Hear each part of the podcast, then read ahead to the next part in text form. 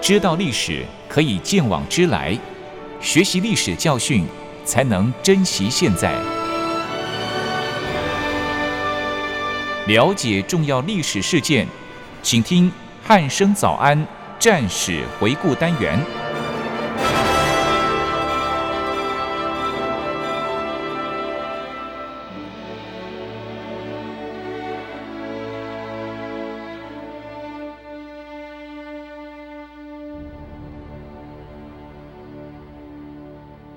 各位听众朋友，您好，欢迎收听今天的战史回顾单元，我是一鸣。今天一样邀请到国防大学的邹从容老师来到节目当中。老师你好，一鸣及各位听众朋友们，大家早安。老师上一集我们是讲到了这个反共救国军，对，反共救国军，云南对反共救国军，对，在这个滇缅的边境的边境这个地区，他们是如何生存下来？对这没错对，对他们来讲已要活经下是去生存之战了，对真的是太可怕了。真的在这个不毛之地，然后嗯跟当地的就是土著土著嗯语言也不不通。通，然后再加上没有国府的这个的补给支援资源援助，是的，对，所以他们还能够维持下来，真的是非常不容非易常哦不。容易，真的对非常不容易。那最后，在这个李明将军带了他私人积蓄十万美十金，万美金，对这 个当时的天文数字，对，很大笔一笔钱的，对 真的对对，很大笔非常非常大的一笔钱哦，去对让这个部队呢能够继续的运作下去。是的，对，那不知道今天老师是不是可以针对这个滇缅边区作战的经过，为我们听众朋友再说明一下呢？好的，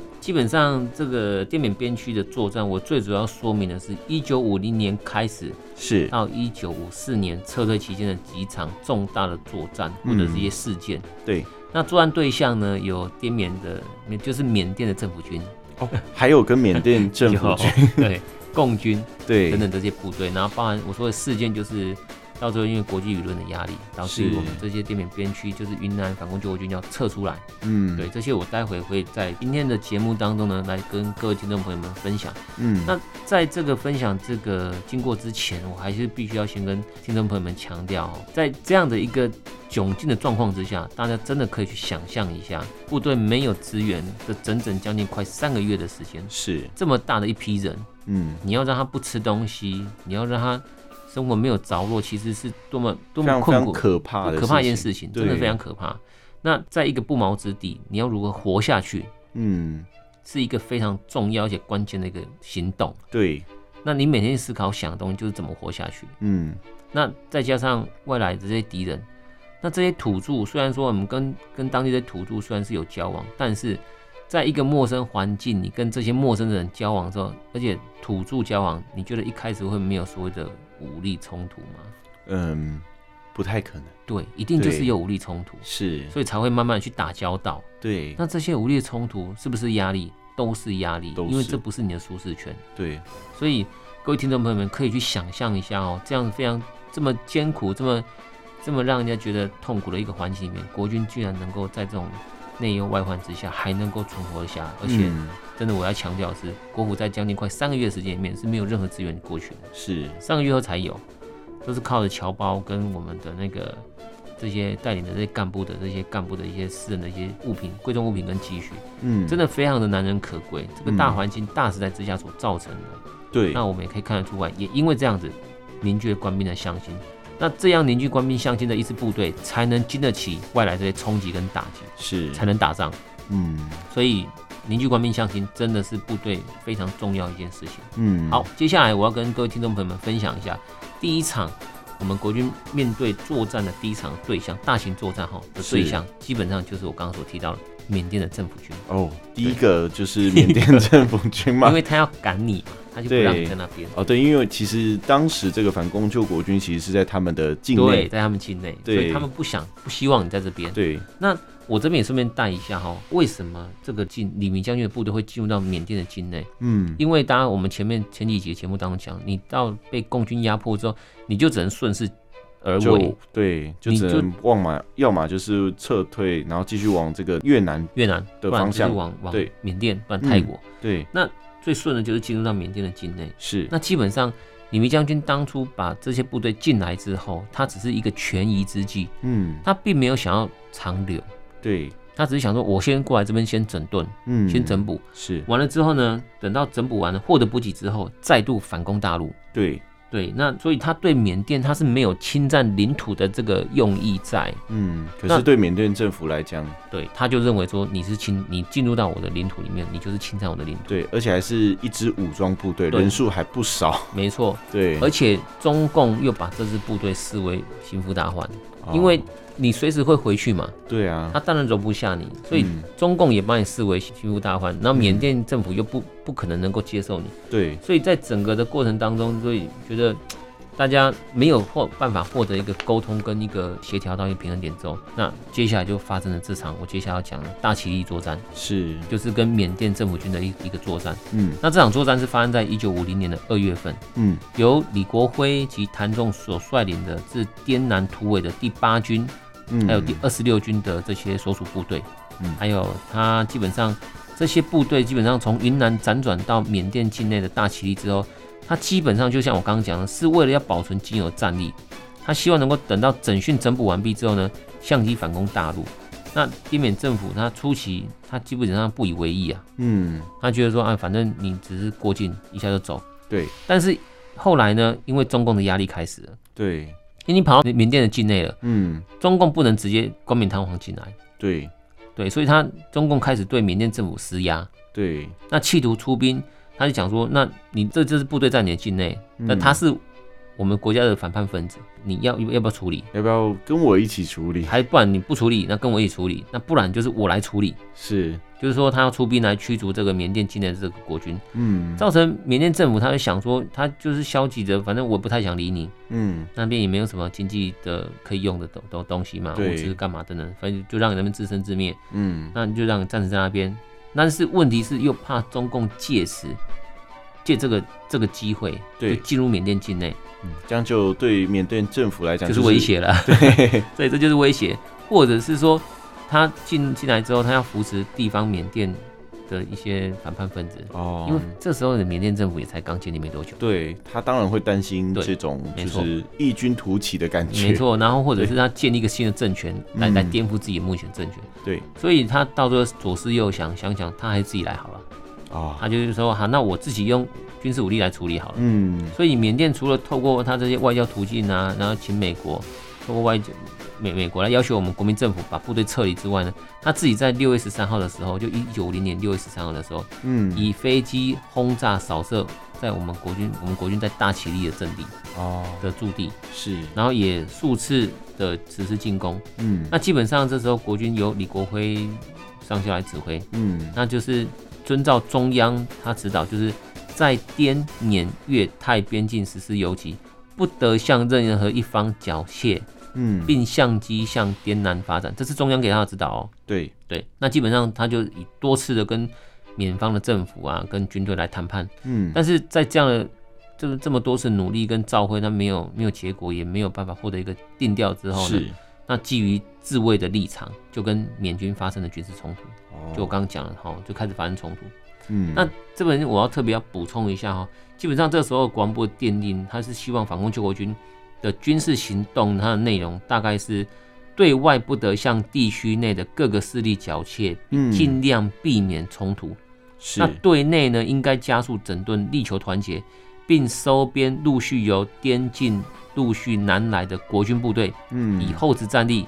但在补给方面呢，最重要补给方面，好像讲到了，应力求自力更生，向匪后活动取其于匪。这是中央的指导， 对，这一整段我刚念的这一整段是中央的指导，对所以啊你要这些部队怎么办呢？对，做蛮多事情的，然后最重要的补给，他居然叫他们自力更生，还是来不了。对，对，这也不能怪中央，但是是，就是没有嘛。对，当时的这个背景，时代背景就是如此啊，真的，就是就是这样子。所以呢，缅军缅甸政府军就是在从六月十三号开始，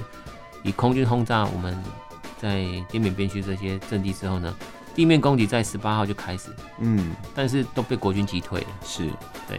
一直到八月二十一号，缅军因为连战皆败，嗯，向国军提出谈判，是提出谈判说就就打他不也赢，打那就不跟你赢打， 哎，好吧，我就跟你谈吧。是，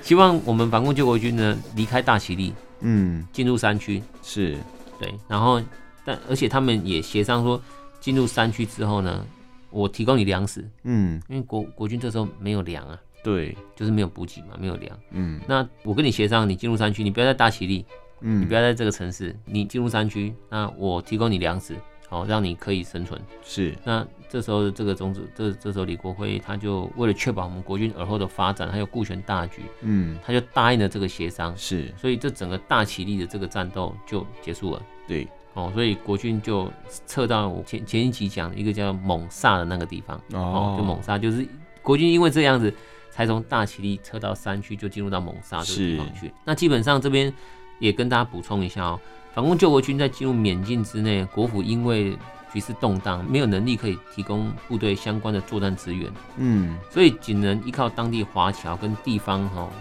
来协商，勉强能够在这样的一个环境之下来立足。嗯，所以缅军他提出他愿意以反攻救国军进入山区来换取这些资源、补给资源的的情况之下，然后希望他们退出大其力，其实国军也不得不接受。嗯这个是我必须跟各位听众朋友们先补充一下的哦，他是也不得不，虽然说我们打赢了，缅甸政府军的晋级、和进攻干嘛等等都被国军打退，对，但是我们没有补给是事实，嗯所以还是要推出大其力，是嗯然后接受他们的条件，就进入所谓的猛杀，进入山区。对，但是大其力之之战哈，大大其力的战斗之后呢，也奠定了国军部队在滇缅泰的边境的地位，嗯因为缅甸的政府军妥协，暂时妥协，他是后面当然又又又又有动作，嗯，但是也让这个国军能够在这个地方暂时可以得到一个立足之地。对，那同时呢，也让美国开始重新评估国军的战力跟存在价值。嗯因为他看到啦，国军对可以把缅甸军给击退，是，而且他甚至可以在这边立足。嗯那老美又把打的如意算盘又算到我们国军身上了，哦就是我们展示了一些东西我们的出来能力了，嘿对，我们的对能力出来了，然后嗯美国政府就觉得啊，又好看像到了，又好像你们可以了耶，这样 对子，那所以后续他有一些作为出来，但是待会我在节目当中再陆陆续续跟听众朋友们分享。那这嗯这部分的话，这本基本上第一场大洗大概是这个样子。对是的，对，其实这缅甸政府军对这个 国军，哎、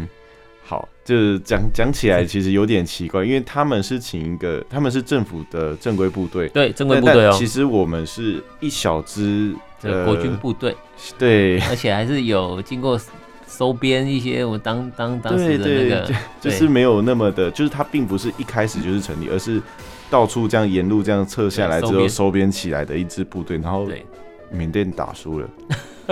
其实其实我这边只是不好说，不然我看那些史料看完之后，缅甸军还真的很弱，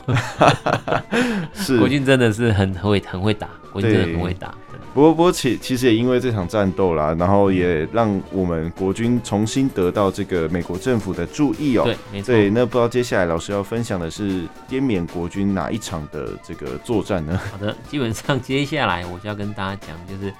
哎、国军在反攻云南的这个经作战经过， 啊，因是为最主要在那边做目的这些是要反攻，嗯就是要反攻嘛，对，所以国军终于反攻了。嗯但是在，嗯、这个反攻的状况之前，我先跟大家先讲一下大概是怎么样发生的哈。在一九五零年六月份，韩战就爆发了嘛，嗯，对，然后国际局势随之就改观了。美国为了要牵制中共兵力在大陆的西南，是，先派遣第七舰队协防台湾，嗯同时呢，又主张他讲说呢，由国军对大陆沿海展开游击攻势，是，那企图降低中共发动侵略战争的力量。嗯那这句话意思就是说，他在韩战开打了，那嗯，中共加入，他们一定会面临到中共的军事力量上面的压力。对，对，所以基本上他就希望说能够来分担一下这这些军事压力，是，所以又派了那个尔斯金中将。嗯呃，尔斯金将军哈、到东南亚地区来寻求东南亚各国的支持，嗯，因为大家都知道，韩战是在整个中国的东北面，对，那东北面在打，他希望透过跟你东南亚的国家来扯中共他的在西南方的后腿，是，大概是这个概念啊。嗯哦，那李李明将军他获得这个消息之后呢，就透过那个驻泰的武官嗯陈诶陈振熙先生哈、哦，嗯那跟跟他联系之后呢，在九月八号的时候安排在曼谷跟跟那个尔尔斯金将军要是跟他见面。嗯，那经过三次会谈之后呢，获得美方的支持。对，为了避免违反国际法，嗯就是必须在部队进入大陆的国境之后，是才能够在大陆地区进行所谓的空中补给。嗯，这是那个尔斯金将军他所提出来的条件，是等于说你在缅甸的国境里面，我不能给你补给，对，那你要这些补给必须在进入到大陆境内，嗯，然后我对你进行所谓的空中补给。哦，同年十一月呢，中共就派遣了中国人民志愿军进入 朝鲜半岛，正式参与韩战。是果不其然，对，所以美方透过了所谓的“白纸方案”规划来争取泰国政府的支持，并在一九五一年的二月份的时候呢，开始透过美泰外交来掩护当为中继站，嗯，对反共救国军实施军事援助。是，我们国防部在同年的二月份呢，透过美国的协助来运送军品到泰国，那再转送至反共救国军。嗯哦，这个就是开始有了补给进来了。嗯，那反共救国军在获得国府跟美国的资源之后呢，依据国防部所策颁的大陆游击作战方案所指导的大陆游击部队，对，以牵制匪军兵力、嗯，消耗匪军战力之目的，其组织应以不脱离生产而保持地方性之游击部队为主，采取小股活动方式，不集结、不建立根据地等等。嗯在四月十四号跟十六号呢，区分南北两路，自缅甸的蒙萨向云南进军。那李明将军亲自率领北军北路军。嗯，那到五月二十一号的之前呢，两军已经分别进入滇南，然后向沧源，然后澜沧嗯，发起攻击，等于说已经进入到云南的境内喽。是，哦，发起总攻，并在二十四号的时候，四月二十四号的时候攻占了沧源、耿马、双江，还有澜沧等县。嗯这就是在云南云南省里面的县市了哈。同时接手管理相关的县府行政事宜了，嗯，所以其实你可以看到，呃，这个成效是非常好的，对，的确已经反攻回大陆，是，而且也占领这些县市，对，然后也把这些县市行政的行政事宜、对，行政长都官接收都了，换下来，然后接收了。对，哦，那反攻救国军在行军的期间呢，急着接收这些当时还有很多的爱国的志士来归啊嗯，哦，所以也接受这个爱国之士，并且占领目标后，以共军及中共地方干部为目标来实施扫荡。嗯，但是，一直到七月下旬，共军集结大军反扑，反共救国军又被迫转进，再次的推入缅甸里面。是，对，所以基本上我们可以看到，从四月到五月，到五月底，五月二十四，基基本上攻占这些地方之后，接受之后，到了七月又被打回来了。是大所概以两个月的时间。对，大概两个月时间，所以我们这大概是，嗯、目前为止啊，反攻大陆最成功的一次了，啊，对，虽大然型武力反攻大陆最成功的一次。嗯哦，就是达到而且境还有内实际的成效。对，没错，而且还有实际的，就是我们打下这些行政行政的一些县府事宜， 嗯，对，然后解手他们的行政事宜，是，对，这是最成功的一次了。这就是我刚诶、特别要提的哈、哦，就是反攻大陆的那个云南反攻作战，嗯，对，大概是这样子。是，其实原来国军在当时其实是已经转进到这个台台湾湾地区了。对对，那他在反攻大陆的时候，其实我原来我们其实很少在历史上面 看到这一没段。错，对，但其实很我少们提是到有反攻成功的。有有有对，然后甚至有占领了他们这部分的县的行政的这个首长云，南云南云南县里面的一部部分分的一个对一部分的行政的这个机构。对，那其实国军当时这个建军备战，尤其是这支反共救国军哦， 真的是蛮厉害的哦。战力蛮强的。对，但其实老师刚刚在讲述的过程中有提到一个特别的名词，叫做这个“白纸方对案”美哦国。的白纸方案，对，这个是怎么一回事？可以请老师说明一下 吗？好跟大家解释一下这个白纸方案哦，因为嗯美方他为了要化解在朝鲜半岛的战场上面所面对中国人民志愿军的这些军事压力，是，那其内部呢，他们就像美国他们自己内部军事，就像他们总统提出的支援李弥部队进攻云南，嗯，以牵制中共部队的这个军事援助方案。是，对，该方案在一九五一年二月份开始执行，就是由美国的中央情报局，就 CIA 啊，嗯，透过陈纳德建立所谓的民航空运队的载运，对，将美国位于日本冲绳基地的武器装备送到 CIA 在泰国所设立的西方公司，嗯，再转运到泰缅边境，交由反共救国军来接收，就是我们刚刚讲的游击部队。是，对那从九月份开始，每个月提供七点七万五千块美金来援助，嗯一直，到隔年四月份停止，等于说九月份开始，到隔年大概有半年的半年时时间间，对对大概半年多啦，半年多一点时间嗯是就停止了，这就是所谓的白纸方案。嗯对，那基本上就我看来，就是美元它为了要减低他们韩在战的韩战战场上的这些军事压力，是，所以援助国军来来扯中共后腿。对，对我看到了结果，其实讲白，简单一点来讲，就是大概就是这个样子。那嗯这白纸方案呢，就是援助我们执行这个工作，扯后腿的工作，就这样子。啊对，他们的认知应该大概就是这样子，就是他每个不是月七万五千块美金，对只给我们做扯后腿的工作对，他不是真的要支援你反攻大陆用的，对，啊，只是要你帮他化解这些军事压力而已。但相信当时的这个说法应该是说的蛮漂亮的啦，一定的，一定是这样。对，这不是一个好朋友。嗯。好，大概这一段白纸方案大概是这个样子。是嗯，的，是。那从这个方案来看哦，其实美国就是刚刚我们前面也讲到，就是它嗯主要的目的其实是为了减轻这个美军他们在韩战战场上面的对，面对中国人民志愿军的志愿军，对志愿军的这个压力啦。对对对，那当然就是在这个反攻失利之后，相关国军有什么作为吗？可以请嗯老师再说明一下吗？好，的，那基本上我们都讲了嘛，那私利我们当然会检讨，对为什么会为什么会私利？对，为什么会就这样撤退了？ 对，对所以有鉴于反攻云南作战失利呢，所以退回缅甸境内后呢，那积极招募新血，进行部队的整训，而且跟当地的吉人族，这是一个就是土著是，哦，还有蒙族嗯也是土著、合作，那获得地方资源。这个动作在中共眼中呢，犹如芒刺在背一样。嗯哦，对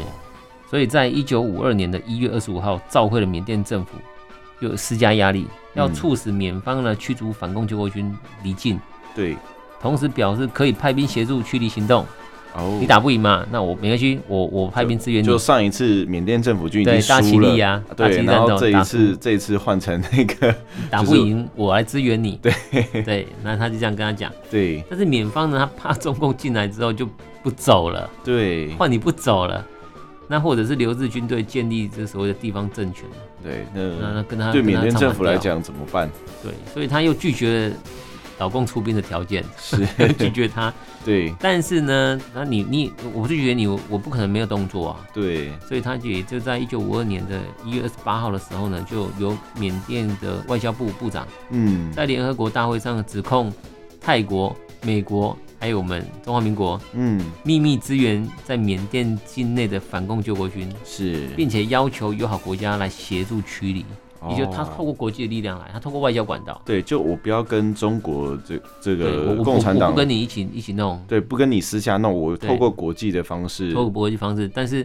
我又打不赢国军，所以我也不想跟你合作，那我对就透过国际方式、外交方式，嗯来驱逐施国军压这样对来施压，至少我这东西做出来了。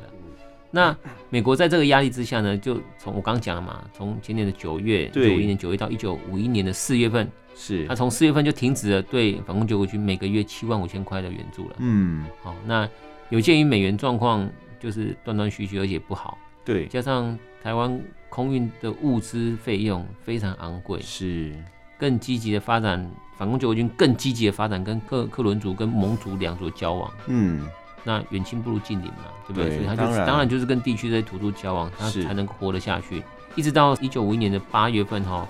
李明将军奉国府的为避免国际关系，仍赐礼部与停止与吉伦族的往返，也嗯就是说，国府那边讲说，你不要跟地方土著再有什么往来了，是，避免去刺激到缅甸政府嗯哦。那要断绝跟地方的合作关系，但是这个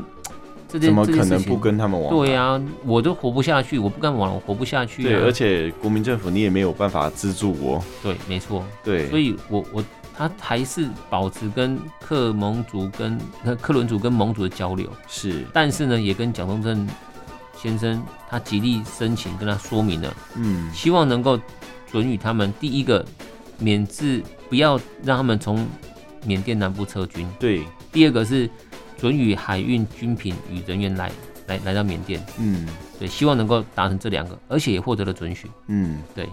所以就我自己个人在做研究观察，哦我发现是到，诶、我们国府那时候的一些行政命令，是有些像这个地方就做给国际看的，哦，但是我还是做我的，对，我还是把我这边的部队做好，支持你，让你能够存活得下去这样子。嗯，但是我一些行政命令干干嘛等等的，国际外交一些宣布干嘛，我还是要做。对对，但是我我私底下我还是有这些手段，对，就是碍于这个国际国压际这个力，压力的关系。对，对，所以我我会觉得真的国府这这个作为至少还蛮正确的。嗯，对而且那美方呢，在隔年三月份也提出来了哈，第一个，中国政府应立即命令李明部队停止对缅甸城市及缅甸军队一切攻击。嗯，那第二个是同意撤出最大可能之军队， 这句话真的很有含义哦。是，待会我们再来谈一谈这句话。嗯第，三个呢是制止自缅甸的境外再有装备给养到里米的部队。嗯，那这句话讲的就有一点，就就就就有一点一翻两瞪眼了。是，对，就是就是要你这样做了。对，这就提了这三项的建议嗯，哦。那缅甸部队呢，也缅缅甸政府军呢，呃缅甸政府啦哈，也嗯在这个时候向联合国大会提出了李明部队的他就是涉嫌侵略对，的这个案子，是，控诉李明部队跟反政府组织煽动他的国内的地区的一个势力， 对，对，要来反动这个缅甸政 府，没错，对，来涉及来来侵害缅甸领土的一个主权。嗯，哦，那黎明部队呢，虽然获得国内支持，呃，续存于缅甸近边区发展这些反共活动，是，但是由于当时海运的经费真的是，就是我们刚拨迁到台湾的这个国国民政府的这个经济呢，是一个很大的负担呐。嗯，再加上联合国受到苏联啊，还有一些亲共国家强力要求，是，当然当然包含亲中共啊哈，嗯，要求美国撤，就是不能再支援李明将军了、对，的这些压力之下呢，经过协调还有努力，没有办法之后呢，联合国大会决议由中美泰缅的四个国家，嗯，在一九五三年五月在曼谷成立军事委员会，嗯，同时呢规划反共救国军撤退的事宜，是，对，要把你撤离掉了。对，所以从一九五三年十一月份七号开始呢实施撤离，一直到一九五四年的五月七号，一共完成了三个阶段的撤离，那也共撤离的官兵就是家眷，一是共六千八百九十五人，嗯，那整个撤离任务就结束了。是，那事实上呢，讲实在话，事实上还有部队留在那边，但它转换成另外一个形态。哦，那指挥官由不是由李明将军担任，嗯李明将军后来就回来了，对，因为他他的那个名气太大了，是，就所以是你你在留那在当边地太明显，对，所以他后来换了柳云林将军。嗯有没有印象？就是当我们前几集有讲到，嗯，他跟那个李明将军的夫人是卢慧玉女士一起去对换李明换的将那一军位换出来那一位，对对，柳云林将军换他去担任总指挥。哦哦，，对，然后李明将军就撤出来。是，但是因为我们今天，我我们这个整个荒漠精神最主要探讨是从李明将军身上去探讨，嗯，所以后续的部分的话呢，我看后面节目还有没有时时间 再跟大家讲后续这一段是是哦是。是是那这边要跟大家解释一下，我们总共撤离的部分哦。反共救国军撤离这个这个地区呢，缅甸的这嗯缅甸这个地区一共区分三个阶段，是从一九五三年的十一月七号到十二月八号是第一个阶段，对，共撤离的官兵、官眷啊、官兵还有他家眷，共计两千六百人。嗯，一九五四年的二月十四号到三月十九号，又实施第二阶段，又嗯，撤了第二次。对，也撤离了官兵还有家眷呢，三千四百七十五人。是，那到一九五四年的五月一号到五月七号，实施第三阶段的一个撤离，嗯，那撤离官兵八百二十人。对，但是这个期间呢，他的缅甸政府就是介介意指我官兵为，就是指我们我们的士兵啊，哦，嗯嗯嗯他是缅甸人，对，他你不能这样子把我们缅甸人给带出去，就是境外，对，对，所以封锁主要道路等方式来阻扰，嗯，导致于第三次的撤离的期程呢延宕，而且而且有那个中断。对，针对这一段也跟大家解释一下，因为当初的这些滇缅边境部队跟地区的土著或者是这些地区的人嗯，地区的人士有交往之后，有在这边结婚生子的。哦，对，然后是缅甸政府就认为，哎、这是缅甸人，你不能这样让把他带走，哦，对，就不愿意让他离开。是其实最主要是因为这样子。嗯，那我觉得这是一个刁难的动作了是，但是也不方便多说什么。但是撤离还是终于还是完成撤离了。嗯，哦，那总共就是我刚刚讲了，测了六千多人，将近快七千人左右。那分了三个梯次，哦，反正三个梯次，三个时段，三个时间节点来做撤离。那嗯这个是最主要跟听众朋友们做个解释跟补充说明的。嗯，是。那今天由于时间的这个关系哦，就是来不及请老师再为听众说明关于这个滇缅边区作战当中呢，这个黄埔精神啊它对具黄埔体精神的这个体现的内容哦。是的，是的那我们就是只的能留待下一集再跟各位听众朋友分享。那嗯剩下的时间是不是请老师对就是这一段的内容做一个小结呢？好，OK，那我就利用一点剩余的时间跟大家分享有关滇缅边区的国军在反攻云南的内容，嗯，来做是补充一下好了。嗯，首先要强调的是，这次的反攻云南作战是国军在滇缅地区发展游击作战所发起最大规模的一场军事行动，对，那也确实进入了大陆境内，嗯，那让国旗呢再次飘扬在大陆的国土上面。是，，对，那纵观这一次的作战，反攻救国军在国府跟美元状态之的资源的一个状态之下呢执行，但是武器装备数量是不够的，嗯，还有物资的逐次投入，它不是物资一次到位，物资对逐次投入，导致于对作战影响非常的重大。是，那另外更值得检讨的是作战训练是不够的，嗯，那而所谓的战力的形成必须由有形跟无形战力共同来组成。嗯，那由于装备人员先后透过空投，还有空